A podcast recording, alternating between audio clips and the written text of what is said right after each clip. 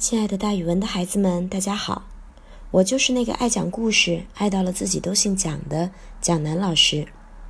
今天要给大家讲的成语故事叫做“尾生之信”。春秋时期，有一位名叫尾生的少年，他呢长得很英俊。他和他心仪的姑娘相约于桥下会面，但是可能这姑娘家临时出了点事儿，没有按时去找尾生。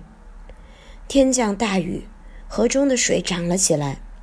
但是尾生想，我和姑娘约在桥下，我绝对得恪守信约，坚决不能走。于是河中涨起了洪水，他也坚决不走，抱着桥中的石柱，在桥下坚持。水已经没到他的腰了，人们都劝他：“尾生啊，你快逃命去吧！”他仍然不走，仍然抱着桥中的石柱不放，一直到最后。大水就这样把他给淹死了。水退了之后，那个他约的姑娘匆匆赶来，见到这样的情景，悲痛不已，也殉情自杀了。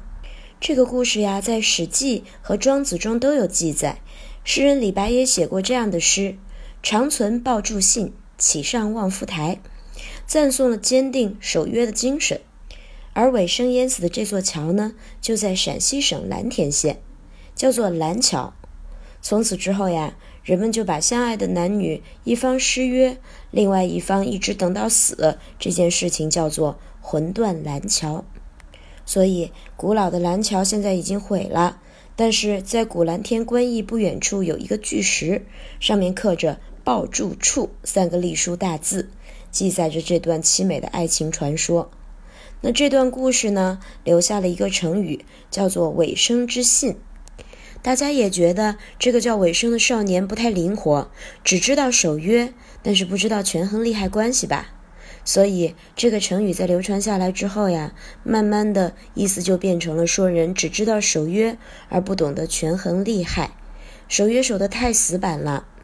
比如咱们可以这样造句：这个人虽然是非常诚实的，但是太死板了，空有尾生之信，但不知道灵活调整。结果这一单生意还是没有做成。好了，那今天的成语故事，蒋老师就给大家讲到这儿。孩子们，咱们明天见哦。